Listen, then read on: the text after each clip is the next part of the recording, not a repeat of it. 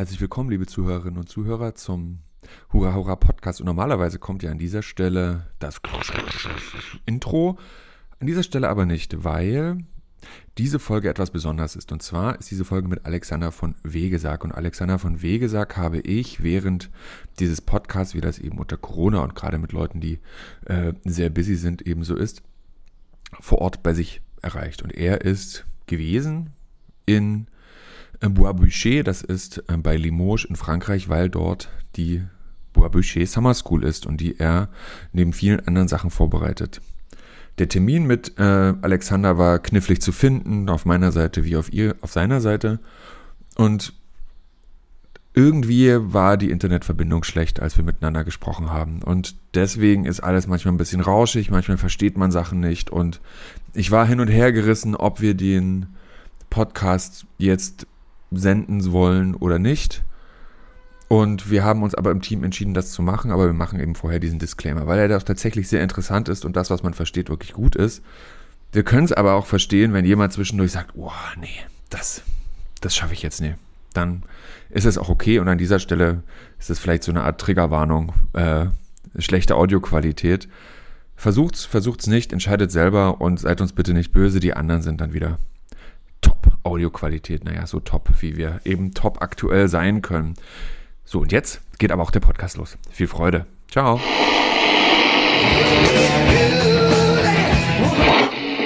Als ich zur Schule ging, ging das ziemlich schief.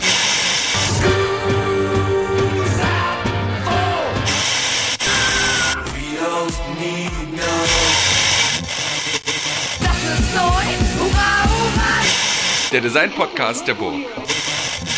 Herzlich willkommen zu einer neuen Folge des Hurra Podcasts der Burg Giebichenstein Kunsthochschule Halle. Das ist ähm, ein Podcast über Design und Designausbildung und in dieser Sommerfolge geht es auch um eine Sommerschule, eine Summer School und eine der bekanntesten, vielleicht auch relevantesten Summer Schools ähm, in Europa, und zwar ähm, die Summer School in der Domaine Bois Boucher. Und dafür habe ich das sehr, sehr große Glück, ähm, Alexander von Wegesack als Gast heute hier zu haben. Ähm, ich bin in Halle, Alexander ist in, ähm, ja, in Bois Boucher und vielleicht knistert es manchmal in der Leitung, damit müssen wir jetzt einfach alle leben. Und ähm, das sage ich jetzt schon mal einfach als so eine Warnung vorneweg. Und ich sage, ähm, hallo Alexander, schön, dass du da bist. Ja, ja, ich freue mich. Ja, super. Ähm, Alexander, du sitzt in Bois Boucher und in dieser Folge soll es ja natürlich auch darum gehen, wie das überhaupt entstehen konnte, dass, dass es eine so relevante Summer School gibt, mit so ein paar Fragen drumherum. Aber vielleicht erstmal zu deiner Person. Ähm, in unserem Vorgespräch hast du gesagt, dass man diesem Wikipedia-Eintrag, den es von dir gibt, nicht trauen kann. Ähm, ich würde das aber einfach mal kurz abfragen. Und zwar, du hast, hast du, also eigentlich eher mal so eine Frage, hast du wirklich ähm, einen Schülerschnelldienst gegründet? Äh, ja, ja. Äh, der hat äh, auch dazu geführt, dass ich aus der Schule flog, äh, weil eben das bei der äh, in Deutschland beim Staat liegt. Äh, und ich hatte Klassenkameraden, nicht Klasse, sondern auch aus anderen vom Gymnasium, überredet, dass wir zusammen äh, Hilfsdienste in der Waldorf machen und damit uns etwas äh, Taschengeld verdienen könnten. Wir, wir sind Flüchtlinge, wir, äh, es ging es finanziell sehr schlecht und äh, hatten also auch kein Taschengeld und äh, das war eine Möglichkeit, eben Geld. Äh, das lief auch fantastisch. Meine Mutter musste am Telefon zu Hause äh, Sekretärin spielen, wir waren und die Aufträge annehmen. Aber eben, wie gesagt, äh, dadurch, dass die Zeitungen viel darüber berichteten, ähm, da kam, meldete sich das äh, Arbeitsamt in Nürnberg und hat unseren Direktor der Schule aufgefordert, äh, mich äh, wirkungsvoll zu strafen. Und das war die Entlassung, war es herrlich, für meine Eltern eine Katastrophe. Was hat der Schülerschnelldienst eigentlich gemacht? Kohlen aus dem Keller raufgetragen. Wir haben äh, manchmal äh, Einkäufe gemacht für ältere Leute. Wir haben geputzt. Wir haben äh, äh ja äh, ähm, vor allen Dingen äh, da wenig Aufzüge in den privaten Häusern nach dem Krieg gab, äh, war es eben immer auch Transport von Sachen, die im Keller waren, wieder in die Wohnung sollten oder umgekehrt. Also all solche Arbeiten, die wir kräftemäßig noch leisten konnten, ohne uns kaputt zu machen, äh, aber für ältere Leute unmöglich waren. Und das äh, war eigentlich auf, auf große Begeisterung gestoßen. Und aber auch beim Nürnberger Arbeitsamt hat ja. das für Stress gesorgt. Ähm, ja. Und dann hast du, so sagt es eben dieser ominöse Wikipedia-Eintrag, 1966 eine Galerie in Hamburg eröffnet. Ähm, und ähm, die dann 1970 wurde dann, hast du sogar noch eine zweite Galerie äh, gegründet, wo, und jetzt finde ich das sehr bizarr, äh, sch schwarze Messen gefeiert wurden. Und da würde ich gerne schon mal wissen, was war denn da los in Hamburg zu der Zeit? Ich hatte, äh, ich hatte in Hamburg eine ähm, ja, das hieß Vanity, eine Galerie für gebrauchte äh, Anziehsachen. Aber jetzt nicht die durchschnittlichen Sachen, sondern zum Beispiel von der Staatssicherheitspolizei in Frankreich wunderbare Lederjacken, äh, die eben wurden äh, oder Kanalarbeiterstiefel aus Argentinien, äh, die wie im Mittelalter bis um die Hüfte gingen, äh, aus Leder und all solche Sachen. Also äh, alles äh, Dinge, die man nicht zum täglichen Leben unbedingt, äh, aber die äh, interessant waren. Und es fing dann, da wir äh, ähm, an der äh, Universitäts, äh, in der Universitätsgegend äh, lagen mit unserem Geschäft, sind sehr viele vom NDR zu uns gekommen und haben eben sich diese Sachen auch gekauft. Das funktionierte ganz gut und ich habe diese Dinge gefunden, Paris, auf dem Flohmarkt. Wo, wo in Paris? In Paris auf dem Flohmarkt. Püs, das ist ein ganz großer Flohmarkt, äh, auf dem man Antiquitäten, aber genauso äh, auch Bücher oder äh, eben Kleidungsstücke und so etwas fand. Und da wurden eben von den meisten Behörden äh, Polizeibehörden oder so, äh, wo Uniformen getragen wurden, die wurden eben irgendwann äh, verändert und dann wurden die verkauft. Und da ging ein großer Teil wahrscheinlich dieser Dinge auf den Flohmarkt, weil man das die privat verkaufen konnte. Woher kommt Aber ich glaube, sowas. Äh, Nein, meine Frage ist, ja? woher kommt eigentlich die diese Verbindung zu Frankreich, also du bist ja dann auch 1977, so sagt es dieser Wikipedia-Eintrag, nach Frankreich gezogen und hast vorher schon in Paris auf dem Flohmarkt Sachen gekauft, um die in Hamburg zu verkaufen. Wo kommt diese Connection her? Äh, ich bin mit Freunden relativ früh nach äh, Paris. Äh, und zwar war ich erst in England, um, um einen Englischkurs zu machen. Und äh, das klappt richtig. Und dann äh, habe ich mich entschlossen, ich fahre jetzt nach Paris und habe meinen Eltern kurz Bescheid gesagt. Äh, das hätte in England nicht so richtig geklappt und ich wäre jetzt in Paris. Ähm, damals gab es ja nicht Handys oder irgendeine Einwohnverbindung, äh, sondern Postkarten äh, oder äh, äh, ähnliches und ähm, fand Paris ungeheuer und äh, bin dann äh, mit meinem ersten Auto, ich hatte in Ägypten einen Führerschein gemacht, ich hatte also mit 14 Jahren einen Führerschein, einen ägyptischen Führerschein, mit dem ich fahren durfte. Und hatte einen äh, äh, Mercedes aus der, der auch von, ich glaube, äh, vom Grenzschutz äh, so ein, äh, der sah aus wie ein deutscher Militärwagen aus dem Zweiten Weltkrieg. Und damit waren wir dann häufig, da konnte man auch nachts übernachten in dem Auto und das ging eigentlich ganz gut. Ich war begeistert von Paris. Ja, das kann ich verstehen. Und, ähm, und dann bist du nach Frankreich gezogen, richtig? Äh, ja, das ist aber dann etwas später. Das ist also, ich bin 60er Jahren, ich war 68 auch in Paris, als diese äh, großen äh, Studentenunruhen und, und Proteste und äh, habe da eben sehr viele Freunde kennengelernt, auch hauptsächlich äh, Künstler in, in Frankreich und bin dann in Hamburg, äh, habe ich in einer alten Fabrik gelebt, äh, in Altona. Da gab es eine, eine andere Fabrik auch, die wahrscheinlich jetzt immer noch existiert.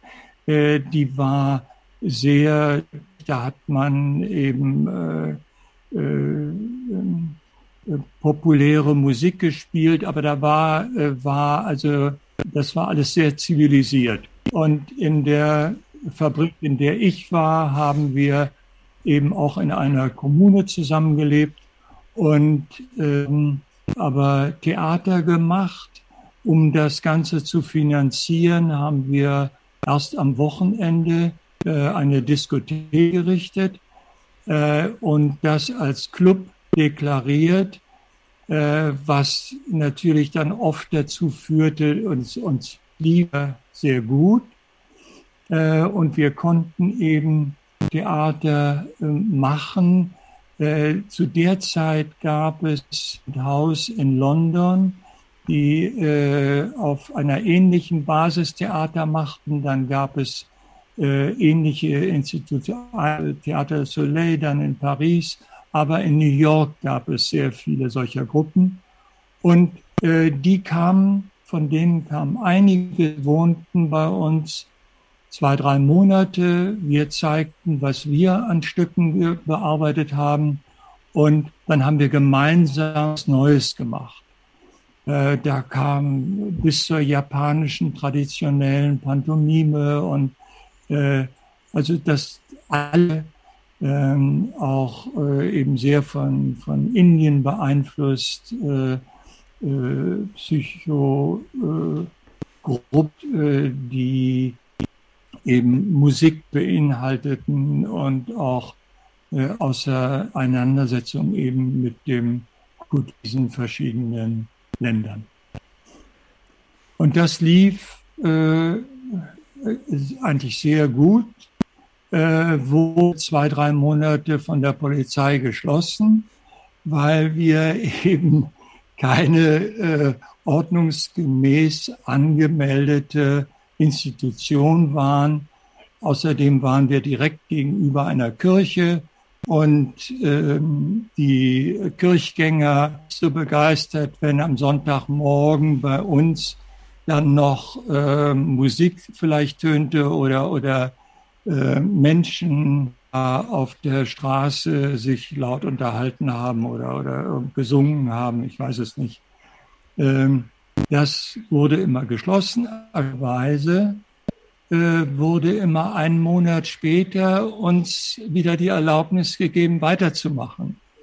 Ich habe dann erst äh, endlich aufhörte und das das war muss so sein, ich glaube 74 äh, äh, äh, dass der ähm, Richter, der äh, über solche Schließungen und so etwas äh, verantwortlich war, für meinen Namen, also V, äh, dass der bei uns sehr häufiger Gast und äh, das eben sehr gut fand, Wir hatten auch äh, Fernsehsendungen bei uns, also auch das Fernsehen hatte keine Probleme mit und die Administration äh, sah das etwas anders. Und ich bin dann äh, zu der Zeit nach Spanien gegangen und habe dort, äh, äh, und zwar gab es eine Anfrage von Alvaro Domecq, das ist ein Großproduzent und einer dieser ähm, Familien, die in Andalusien eben auch die äh, Stiere züchten, Weingüter haben und ähnliches.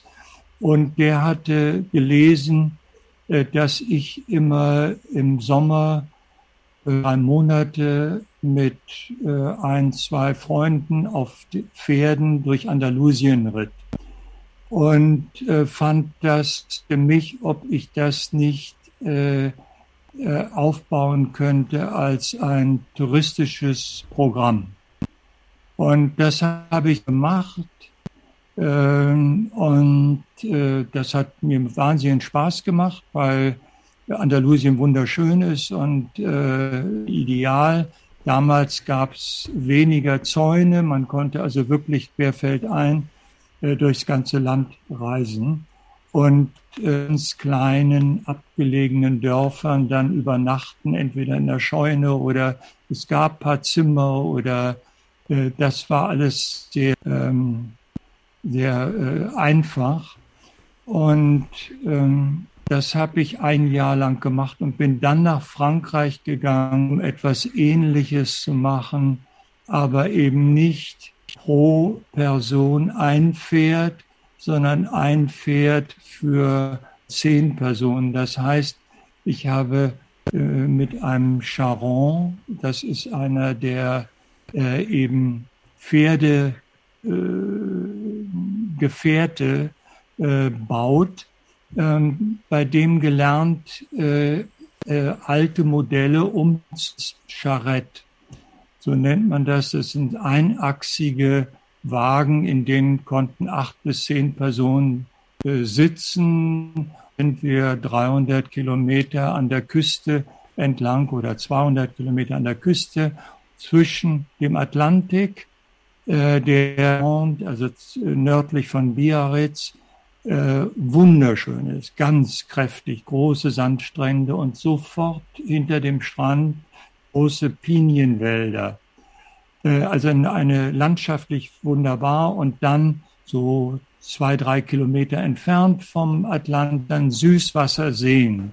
Und wir sind zwischen diesen Seen und dem Atlantischen Ozean dann äh, Wochen unterwegs gewesen. Und das funktionierte auch sehr gut. Und äh, ich habe in der gleichen äh, Zeit eben angefangen, die Möbel, die ich oder ich hatte Buchholzmöbel eben in Andalusien gefunden, äh, weil die Spanier die ersten waren, äh, die von Tonet nach der großen Ausstellung London 1851 der Weltausstellung, der ersten großen Weltausstellung, da war Tonet auch und hatte äh, wunderbare äh, äh, erste Schichten verleimte äh, Stühle und äh, hauptsächlich Stühle erstmal gezeigt. Äh, die äh, nächste war 59, soweit ich mich erinnere. Äh, und da waren auch schon mehr Gebrauchsmöbel. Also die ersten waren wirklich äh, wertvolle äh, und, und sehr gearbeitete, laminierte Objekte. Und ähm, dann 59 begann bereits äh, sehr aktiv aktiver Handel mit diesen Möbeln und die Spanier äh, waren mit die ersten in Europa Möbel importierten. Äh, dann hat, äh, und zwar, weil sie so leicht sind, man konnte, Spanien ist der Kälteunterschied zwischen der Nacht und zwischen dem Tage eben doch sehr groß, so dass man abends reintrug und morgens wieder raustrug auf die Terrasse oder in den Garten. Äh, und das war mit diesem leichten Bug eben sehr einfach.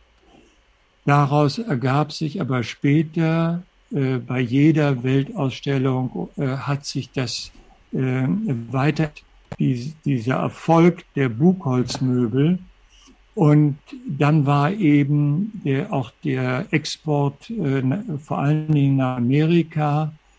Und da gingen dann diese Verleimungen eben durch die Hitze und Feuchtigkeit äh, bei dem Transport. Und Tonet äh, hätte beinahe äh, verjiet, also pleite gemacht mit seinem ganzen Unternehmen, weil schnell eine Lösung finden konnte, wie man das Holz eben nicht äh, einzeln mit, in Schichten verleihen, wie man es äh, äh, als äh, volles Holz biegen kann. Das war der äh, eigentlich der größte Erfolg an diesen Möbeln. Das gelang ihm nach ungefähr zwei, drei Jahren. In der Zwischenzeit hatte zum Beispiel auch Deutschland angefangen, die sehr erfolgreichen Tonet-Modelle in äh, Eisen nachzubauen. Also die Cafés haben, äh, da findet man heute noch Cafés mit Gärten, die eben diese Metallstühle haben und die haben die gleichen Orne und Dekors von Tonet übernommen. Und das war äh, äh, eben dann, ist ist es über das Ausprobieren gelungen, einen Prozess zu finden, der das solide von Holz erlaubt, aber auch so, dass das Holz danach diese Biegung beibehält und nicht wieder aufspringt. Mhm. Ähm, äh, das war auch der Grund, weshalb ich angefangen habe, eigentlich äh, mich nachher zu interessieren für diese und äh, äh, immer äh, neugieriger wurde über die Entwicklungsgeschichte industriellen Prozesses im Möbelhandwerk.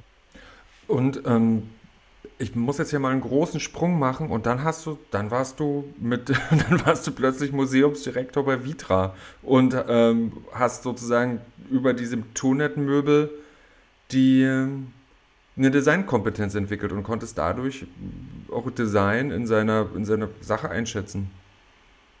Das ist wirklich ein großer Zeitsprung äh, von ja, ungefähr zehn Jahren. Äh, äh, diese Tonnetzsache hatte mich eben sehr interessiert und ich bin dann in diese Länder auch zu den Fabriken, was äh, damals zur kommunistischen Zeit noch strengst verboten war äh, für Ausländer. Äh, das hat aber geklappt. gefunden. Ich habe immer mehr Informationen über die Geschichte gefunden, habe mein erstes Buch über äh, Tonet gemacht, äh, nicht die Geschichte äh, äh, so, wie die Firma sie darstellte, sondern auf der Basis von wirklichen äh, äh, bei Zeitungen damals und so weiter. Dann kam ein Stahlrohrbuch raus, weil es über aus Stahl überhaupt keine Unterlagen gab. Und äh, ich hatte äh, aus diesen, ähm, aus Polen und eben dort diese ganzen Tonet Stahlrohrkataloge für die Produktion damals auch gefunden und äh, bekommen und äh, habe gleichzeitig aber Ausstellungen, zum Beispiel die Eröffnung vom äh, Musée in Paris. Da äh, waren 13 Ausstellungen und eine war eben über Tonet, äh, diese Entwicklung Tonet, die hatte ich gemacht andere auch im Centre Pompidou mitgearbeitet.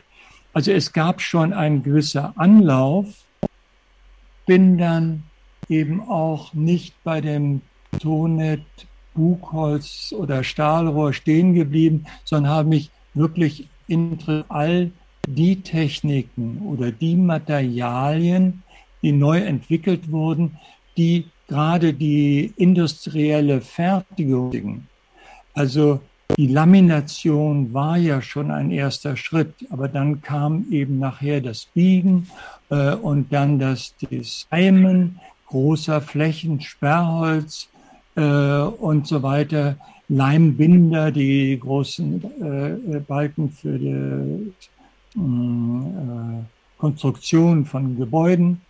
Äh, also das hat mich immer mehr interessiert. In Amerika habe ich zuerst Ausstellungen gemacht äh, äh, über diese Tonet- und Stahlrohr, äh, weil das eben der Beginn dieser Industrieproduktion war und Möbel einfach ein ideales Transportmittel sind, um so eine Geschichte zu erzählen. Jeder sich kompetent fühlt, über einen Stuhl etwas zu sagen, ja oder nein, äh, äh, was er gut findet und was nicht. Das ist bei Lokomotive oder bei einem komplizierten anderen Objekt eben äh, was ganz anderes. Und da, äh, äh das hat mir interessiert, diese Geschichte weiter zu verfolgen und eben darüber Ausstellungen zu machen.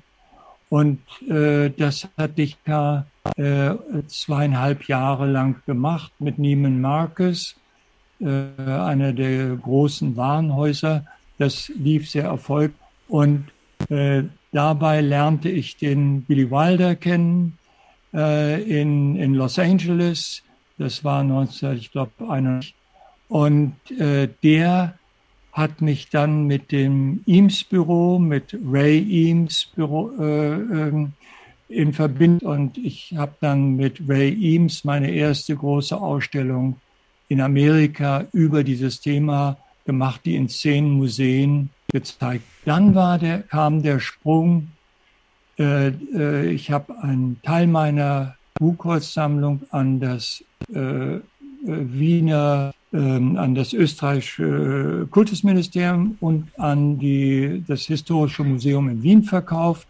Und davon wurde hier diese Domäne gekauft.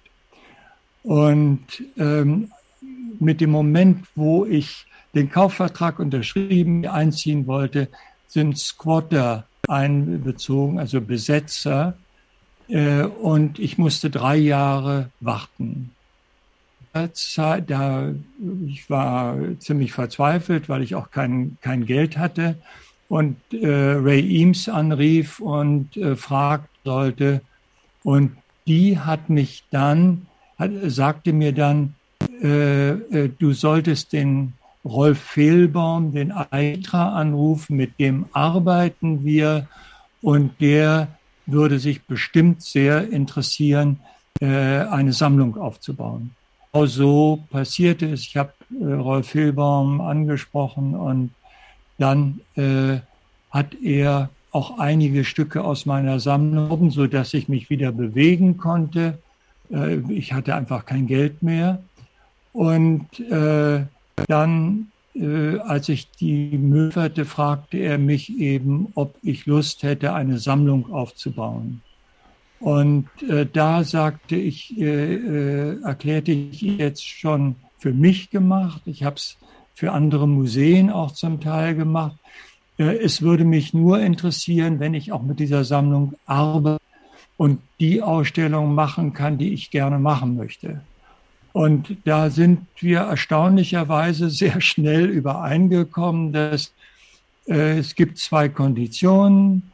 Äh, ich dürfte das Niveau von der Qualität von Vitra nicht unterschreiten äh, und schnell wie möglich das Ganze selbst finanzieren.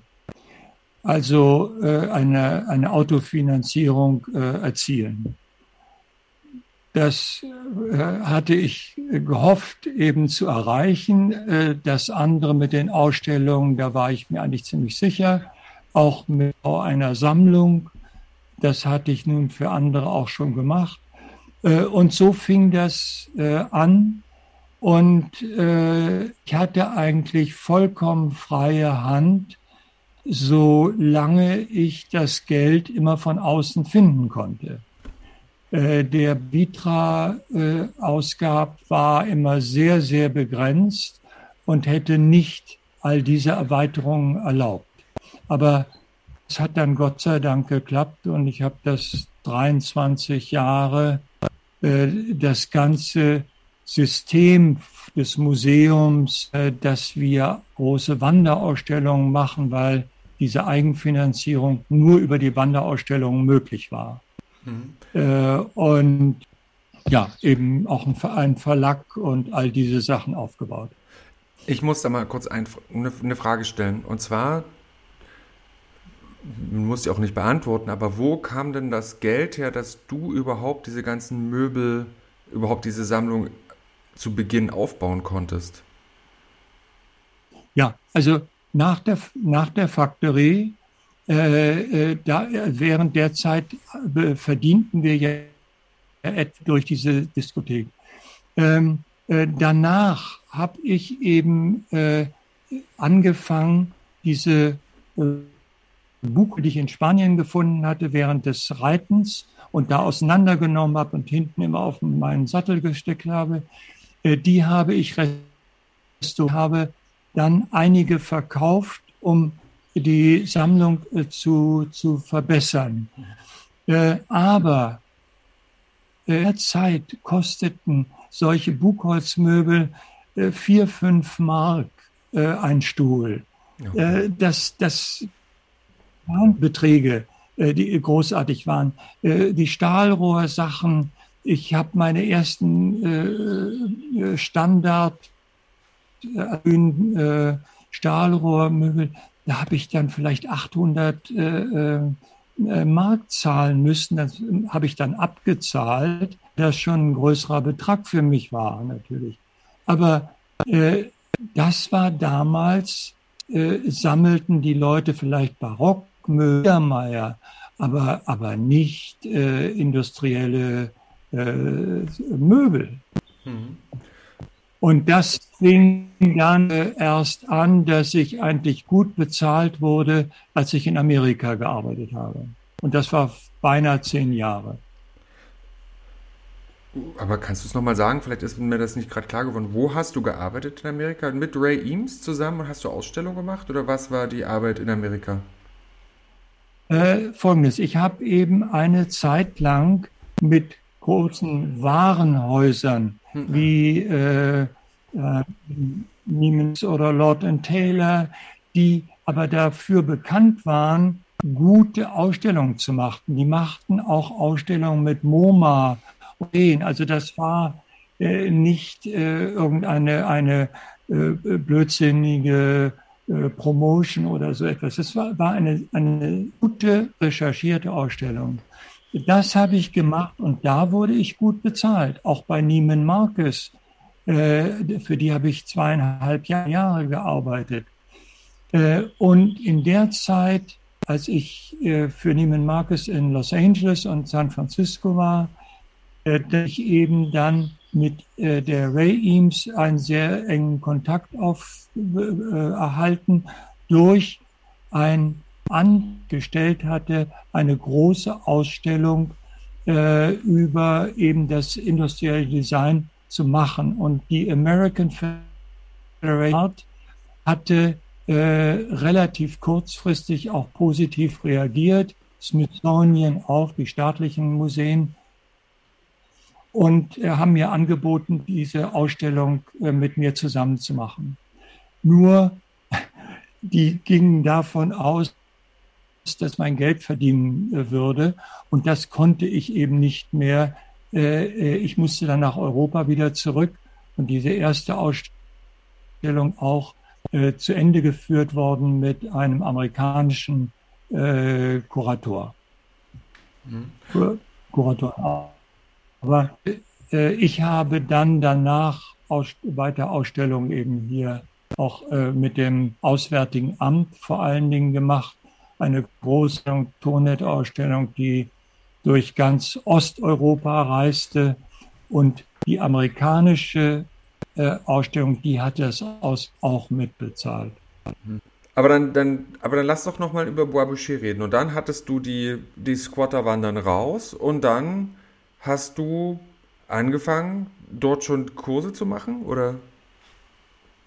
Nein, da gab es also nun ein, eine sehr intensive Woche. Das war November äh, 1908, nein, äh, 1989, äh, dass nach zweieinhalb Jahren äh, Boisbichet von der Gendarme befreit wurde. Die haben die Scotter rausgeschmissen, nachdem die ich äh, äh, auf lokaler Ebene, auf Land, auf äh, regionaler und staatlicher Ebene die Prozesse äh, gewonnen hatte gegen diese Scotter und die wurden rausgesetzt. Wir konnten also dort.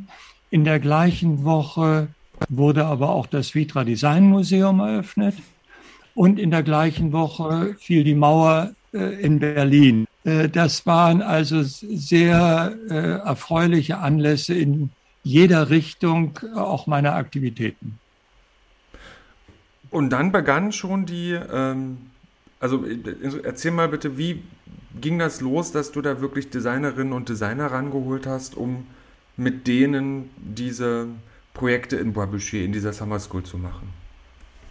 Ja, es war, natürlich hat das äh, Zusammenspiel von dem Vitra Design Museum in Weil am Rhein äh, und in Frankreich auf dem Land äh, äh Natur äh, äh, zu arbeiten im Design, das hat sich sehr, sehr gut ergänzt. Entweder kamen die Leute, die, die Interessenten oder die jungen Designer äh, über die Universitäten zu uns hier nach oder äh, wir haben sie eingeladen, mit ihm, mit ihnen Ausstellungen im äh, Vitra Design Museum.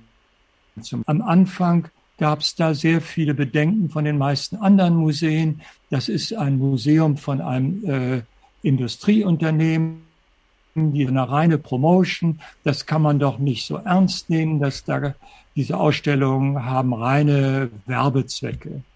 Äh, war am Anfang sehr schwierig, äh, das Museum in, äh, aus dieser äh, Situation herauszubringen. Ich hatte deshalb mit Vitra vereinbart, wir zeigen keinerlei Produkte von Vitra die jünger sind als 25 Jahre. Wir machen also nicht Werbung für die Produkte von Vitra, sondern wir machen das von anderen Firmen. Eben Tonet Cassina, wir haben eine große Corbusier-Ausstellung gemacht. Wir hatten alle möglichen anderen Themen, aber eben ja, Werner Panton war dann das erste Thema, was auch bei Vitra eben eine Bedeutung spielte und dann die Stellung und so weiter. Aber für die Eames-Ausstellung haben wir zum Beispiel die Library of Congress in Washington als Partner gehabt. Äh, und insofern war äh, das Vitra Design Museum, würde ich sagen, nach zehn Jahren bestimmt als äh, selbstständige Institution äh, und reine Museumsinstitution äh, und nicht äh, Promotion, wird Promotion angesehen. Sonst hätten die auch nicht unsere Ausstellung übernommen. Ja, und die, ähm, aber in, in Bois haben dann schon Leute gearbeitet zu der Zeit? In Bois habe ich am Anfang, musste ich Ordnung bringen, wir äh, haben damals äh, Studenten äh, aus Kiew, aus Vilnius, äh, äh, Uman in der Ukraine äh, gebeten, einmal hierher zu kommen und uns in der Landwirtschaft zu helfen, mit uns die Gebäude wieder erstmal so herzurichten, dass wir sie für Unterkünfte und so weiter hier für die, die Work äh, benutzen konnten. Und das ging bestimmt äh, äh, vier, fünf Jahre so. Und äh, wir haben Mühle unten am Fluss, die ziemlich zerfallen war, äh, mit der Technischen Hochschule von Kiew. Die kamen erst äh, im Herbst, Sommer wiedergekommen, hatten zwischendurch die Zeichnungen gemacht Und die haben die ganze Mühle wieder vollkommen aufgebaut, wie sie früher mal war. Äh, und dann war eine, die, die große Landwirtschaftsuniversität äh, Uman in der Ukraine auch äh, ein, zwei besten ähm, Landwirtschafts- oder Agraruniversitäten in der Sowjetunion. Und äh, für die und die, die Professoren war es eben interessant, hier überhaupt ins Ausland zu können. Und äh, äh die hat Geld, meistens auch nicht die Erlaubnis, aber für solche Sachen ja. Äh, und äh, das hat sehr gut äh, funktioniert. Wir haben dann, äh, sagen wir mal so ab 95, äh, die, die ersten Workshops waren im Vitra Design Museum. Außerhalb des Museums, aber das war, ich glaube, 1990, 91 und 92 haben wir dort Workshops angefangen, äh, aber immer mit dem Vorhaben, sie dann, wenn in Bois-Boucher alles einzeln äh, brauchbar ist für diese Unterbringung und für das Arbeiten, äh, dann siedeln wir das um. Und das geschehen äh, mit einer Pause, ich glaube von anderthalb Jahren, 1995, haben wir dann mit dem richtigen Betrieb hier angefangen. Und dann relativ schnell äh, bis zum Jahr 2000 auf ungefähr 360 bis 400 Teilnehmer pro Sommersaison bekommen. Und die kamen äh, Welt. Das finde ich ja total beeindruckend, dass die tatsächlich von überall kommen. Ähm, ich habe mal so ein bisschen so in meiner, so bei den Studierenden. Das lag an, an äh, pardon, das lag an unseren Wanderausstellungen, mhm. die natürlich auch überall in der Welt sind. Äh, und das passte sehr gut zusammen. Und ich hatte, ich habe mal so ein bisschen nachgefragt, auch bei Leuten äh, von Studierenden, aber eben auch, ich sage jetzt mal so den Menschen so in meinem Alter. Und von denen war mal jemand zu Gast und hat mal geguckt zu den Endausstellungen, aber niemand war so richtig da, weil vielleicht ist das auch so eine, ähm, ne, ich komme ja so aus dem Osten, für uns war das immer sehr teuer. Also man hat, ich habe das auch immer so gesehen, uh, über 1000 Euro oder wie viel Mark das damals, also nee, Mark war das noch nicht mehr, da war ich noch nie geboren, aber die, ähm, oder zumindest nicht für das Design so da, ähm, aber ich fand das immer sehr, sehr teuer. Ähm, jetzt, wenn ich jetzt natürlich drauf schaue, machen, machen die Preise alle total Sinn. Aber wodurch trägt sich äh, die Domäne Bois Boucher? Durch diese Summer Schools oder habt ihr noch andere Einnahmen, mit denen ihr, mit denen ihr agiert? Nein, nein, äh, äh, das war unmöglich. Hm. Äh, wir haben angefangen, ich weiß nicht, mit 23 äh, Euro für eine Woche alles inklusive, also Essen, Wohnen, Material und Designer. Also das war teuer. Das war die Amerikaner äh, lachten also über solche Preise. Die hatten zu der Zeit kostete das 1800 in Amerika äh, Veranstaltungen. Also nur in Deutschland sind die meisten oder in Europa die meisten äh, nicht, dass man für eine, eine Ausbildung bezahlen muss. Hm. Vor allen Dingen hier in Frankreich ist es überhaupt nicht leer. Wir sind dann, äh, ich weiß, äh, unser Preis äh, lag äh, vor der Covid äh, bei 945.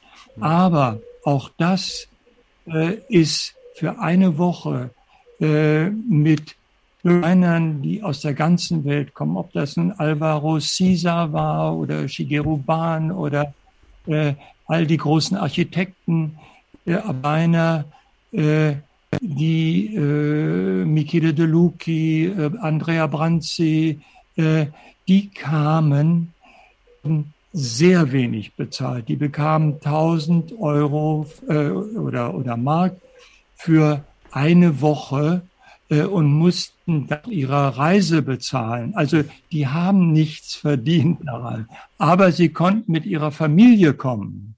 Und das war, glaube ich, ein entscheidender, dass sie Ferien äh, und Arbeit äh, äh, ähm, zusammen äh, unter einen Hut bringen konnten und auch mal ihren Arbeitsprozess richtig erleben konnte. Also das hat immer sehr gut funktioniert. Wir haben eigentlich keine Probleme gehabt, Designer zu finden. Äh, das war diese Wechsel Museum und äh, eben. Mhm. Aber ich muss trotzdem noch mal fragen, mhm. dieses große Gelände mit den vielen Nebengelassen und den Gebäuden und äh, das muss ja alles instand gesetzt und instand gehalten werden. Wo, wodurch wird das denn finanziert? Also äh, die, bei den Workshops haben wir versucht, die zwei Monate, in denen die stattfanden, laufenden Kosten, aber nur die laufenden Kosten für den Workshop, mhm. Äh, dass das sich trägt. Das hat nicht immer funktioniert. Und die neun äh, Monate oder, oder zehn Monate, die restlichen, mussten wir uns finanzieren. Aber äh, ich, ich bin äh, sehr gut honoriert worden bei Vitra, weil ich eben nicht nur das Museum äh, enthabe das ganze Konzept und äh, es äh, eben aufgebaut habe, sondern weil ich es auch finanziert habe mit. Da kam ein Teil von Vitra, aber der größte Teil kam von uns. Unsere Miniaturen haben nach dem dritten Jahr der Einung äh, jedes Jahr weit über eine Million reine Einnahmen eingebracht. Äh, also das äh, war dann, und dann bin ich eben auch äh, gut honoriert worden, ja. Und davon konnte ich ja eben einen weiteren Teil der Gebäude äh, verbessern, renovieren, ausbauen und so weiter. Das ist sehr interessant. Ging immerhin äh, äh, ungefähr 18 äh, Jahre, dass das so lief. Hm, was ist deine. Ich habe aber Entschuldige. Die, letzten, pardon, die letzten zehn Jahre äh, habe ich dann eben in anderen Ländern auch Biennalen mitgemacht und äh, das organisiert und so weiter. Dabi, äh, die, die große Kunstfestival ähm, äh, und solche Sachen gemacht. Mm, wenn du, oder andersrum, ich frage es mal so, so eine Summer School hat ja einen, ist ja, ist ja ein Ort der Gestaltungsvermittlung. Mm, wenn du jetzt als, als Organisator oder, ähm, oder auch Mensch dahinter mal sagen müsstest, was ist eigentlich dein, mh, mm, dein Antrieb, das zu machen? Also worum also das ist, ich, also objektiv draufgeschaut, macht das alles total Sinn. Ne? Aber, aber jetzt nochmal vielleicht, was ist denn eigentlich dein persönlicher Antrieb, diesen Aufwand jedes Jahr wieder zu betreiben, um die, äh, um wieder neue Leute als Workshopleiterin, als äh, Gäste dazu zu holen? Was, was treibt dich da an? Äh, ich hatte ja erwähnt, dass sehr früh von der Schule abgehen äh, musste. Äh, dass ich eine mangelhafte Schulausbildung hatte. Das war immer in meinem Kopf auch ein Handicap. Ich habe in dieser Factory mit dem Theater, wo wir alle Fantasien ausspielen, wo wir die Inszenierung bauen konnten, so wie wir wollten, oder da habe ich gelernt, wie man zum Beispiel Ausstellungen äh, fokussieren und, und, und ausrichten äh, muss, eben um ein größeres Publikum zu interessieren. Wir haben im Vitra Design Museum immer gesagt, auch die schwierigsten Themen müssen so ausgedrückt werden, jeder sie verstehen kann. Sonst äh, erfüllen wir einfach nicht unsere Arbeit.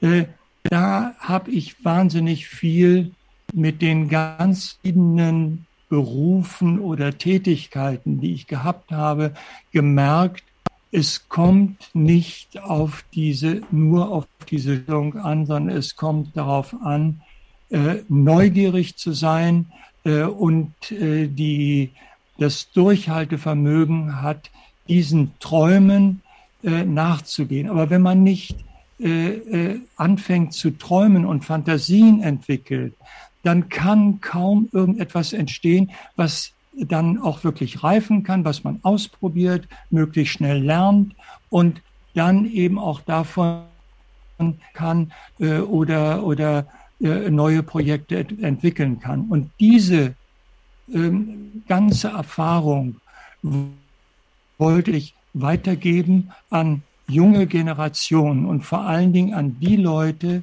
die am Anfang in unserem System in Europa einfach nicht mitkommen, nicht weil sie dumm sind, sondern weil sie anders funktionieren. Der ganzen Entwicklung von Ideen und Arbeit und so weiter. Äh, das haben wir gesehen, das, das ist natürlich äh, auch anophisch zum Teil.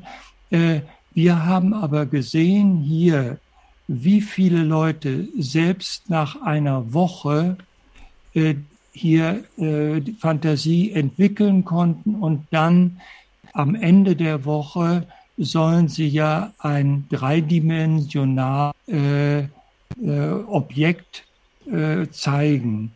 Und zwar sollten sie zeigen, was ihre Vorstellungen sind. Und es geben das, äh, äh, das kann nicht perfekt sein. Das ist kein, kein äh, Industrieprodukt oder so etwas danach. Aber äh, Fantasie illustrieren mit einem dreidimensionalen Objekt. Und äh, äh, das hier in, in dem, äh, im Zusammenhang mit allen Kulturen äh, aus Indien, aus, aus Pakistan, aus äh, äh, Taiwan, wir haben sehr viele äh, Asiaten, äh, diese Mischung äh, ist ein weiterer Teil äh, wo man wirklich praktisch äh, andere äh, Annäherungsformen lernt. Zum Beispiel, wenn ein, äh, ein einer äh, seinen Plan am Montagmorgens den Studenten mitteilt und die dann anfangen, äh, das umzusetzen, häufig erlebt, dass zwei, drei Stunden später äh, jemand aus, aus Deutschland äh, bei einem äh, Taiwanesen oder Koreaner oder, oder äh, Bolivianer äh, hinguckte, was der machte, sagte aber, sag mal, ich glaube, du hast nicht verstanden, was der Designer uns erklärt hat, äh, was wir äh, machen sollen. Und der andere guckt dann auf diese Arbeiten des Deutschen oder Europäer äh, und sagt, doch, das sehr gut verstanden. Du hast das nicht verstanden. und dann gibt es eine, äh, eine, eine Diskussion über Werte, über ähm, äh, Annäherungsformen, was man erwartet auch von Objekten und all diese ganzen Dinge, äh, die wir untereinander äh, als selbstverständlich voraussetzen. Aber wenn wir uns damit auseinandersetzen, ganz andere Einsichten bekommen können. Und dieser Austausch mit all diesen Kulturen, äh, die äh, manchmal eine, etwas Zeit brauchen, um äh, wirklich aus sich herauszukommen und gehen. Aber diese Praxis vermischt oder zusammengebracht mit den Unterhaltungen am Anfang war auch Englisch immer für die Asiaten. Heute ist, ist das kein Problem mehr. Aber das hat dazu geführt, wir haben nach 30 Jahren, jetzt, wir machen es jetzt 31 Jahre, äh, wir haben sehr viele Kinder von ehemaligen Teilnehmern hier nach der Schule zu uns geschickt werden und nicht nur einen Workshop machen, sondern vielleicht drei Monate uns helfen, äh, im, als äh, Staff nehmen. Äh, das und finden immer mehr Designer, die früher als Partizipant, äh, als, als Teilnehmer waren, heute als Designer Unterricht bei uns geben.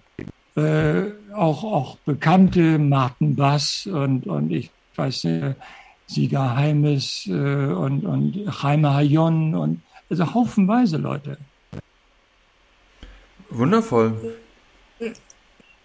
Wie? Ich habe gesagt, das klingt ja total wundervoll. Also ich finde den, so wie du das beschreibst, ähm, wird der Wert nochmal, wird der Wert noch ganz anders deutlich von dem, was ihr da macht. Ja, ich glaube, äh, Christian, es gibt diese drei, ähm, äh, wenn die meisten Menschen, die einen Workshop zur Erweiterung ihres äh, Wissens äh, der Universität oder schon im Beruf gehabt haben, äh, ähm, wahrnehmen wollen, buchen in der Stadt, äh, mögt du weit entfernt von ihnen äh, einen solchen Kurs und machen den dort. Und es ist hauptsächlich nur äh, diese äh, Tradition, äh, Form der Aufnahme. Wenn Sie aber aufs Land gehen, das Land steht nicht für Industrie, das steht nicht für all diese, äh, für Craft, äh, ja, für Craft schon, aber äh, für Design nicht. Wenn Sie aufs Land gehen, bedeutet das ein, ein wirklich ein Bedürfnis oder ein Interesse. Das nächste, der nächste Filter ist, Sie teilen Raum mit anderen. Sie wohnen mit anderen zusammen im gleichen Zimmer. Heute die meisten äh, jungen Generationen äh, sind das nicht gewohnt. Die äh, haben zu Hause ihr eigenes Kinderzimmer gehabt, die haben nie ihre, ihre Zimmer geteilt. Und der dritte Filter ist eben der Grund, weshalb sie kommen, kreativ äh, äh, Gegenstände zu entwickeln und so weiter. Das sind drei richtungsweisende ähm, äh, ähm, Absichten, die eben dann doch zu einem besseren Verständnis untereinander führen. Also wir haben so gut wie nie irgendwelche Auseinandersetzungen, äh, sondern mehr einen permanenten Prozess, wo man sich auch am Tisch häufig die, die äh, Plätze wechselt, um mit anderen zu reden. Und wir haben durchschnittlich immer 60 Personen hier jede, äh, von drei verschiedenen Kursen. Und äh, da gibt es eben nicht nur die Teilnehmer, die jetzt zum Beispiel, ich weiß nicht, irgendein einen Stuhl, eine Lampe, äh, ein Industrieprodukt machen wollen, sondern da sind die Landschaftsdesigner, äh, ähm, äh, die Szenografen für Filme, für Theater, für Ausstellungen alle von allen Disziplinen gemischt und häufig kommen die dann auch rüber in die anderen Workshops, um dann mitzumachen, weil das eben ihren, ihr, ihren Blick auf ihre äh, Art erweitert. An dieser Stelle würde ich sagen, es ist ein großartiges Schlusswort. Ähm, jetzt haben wir über Erich Diekmann nicht mehr sprechen können, weil wir vorher über so viele andere Sachen gesprochen haben, aber dann müssen wir das einfach ein andermal wiederholen. Wenn es vielleicht nicht so stressig ist bei euch in Bois-Boucher mit den vielen ja. Sachen, die da gleichzeitig stattfinden. Ähm, Alexander, ich danke dir recht herzlich für deine Zeit und ähm, ich bedanke mich vor ja. allen Dingen bei den äh, Zuhörenden. Wenn hier manchmal die Leitung so weggeknackst ist, dann bitte ich das zu entschuldigen. Liegt bestimmt entweder an der Burg Giebichenstein und dem Netz hier oder ähm, vielleicht ist es dann doch ganz schön weit bis nach äh, Bois-Boucher aufs Land und da ist alles noch so dezentral, dass das Netz nur so halb gut ist. Wer weiß. Aber ich möchte nicht nur dich einladen, sondern jeden, der sich dafür, äh, Sie können zu uns kommen und sich das ansehen äh, äh und, und weiterreisen, wenn es Ihnen nicht gefällt. Äh, äh, oder eben äh, häufig kommt es auch, dass, dass Ehepaare kommen und einer ist nur interessiert, äh, die bleiben dann ein, zwei Tage, kommen dann äh, nach ihrem Urlaub wieder zurück und hängen eine Woche an oder so etwas. Also äh, keine Scheu äh, sind zu finden, anderthalb Stunden von Paris entfernt mit dem TGV nach Poitiers und dann holen wir dort die Gäste. Also das ist relativ einfach. Man kann auch über London, Stansted äh, direkt nach Limoges fliegen. Dann holen wir dort die Leute. Das ist äh, für viele die billigste Form. Ähm, aber es ist sehr einfach, uns hier zu erreichen. Klasse, super. Vielen Dank. Ciao. Als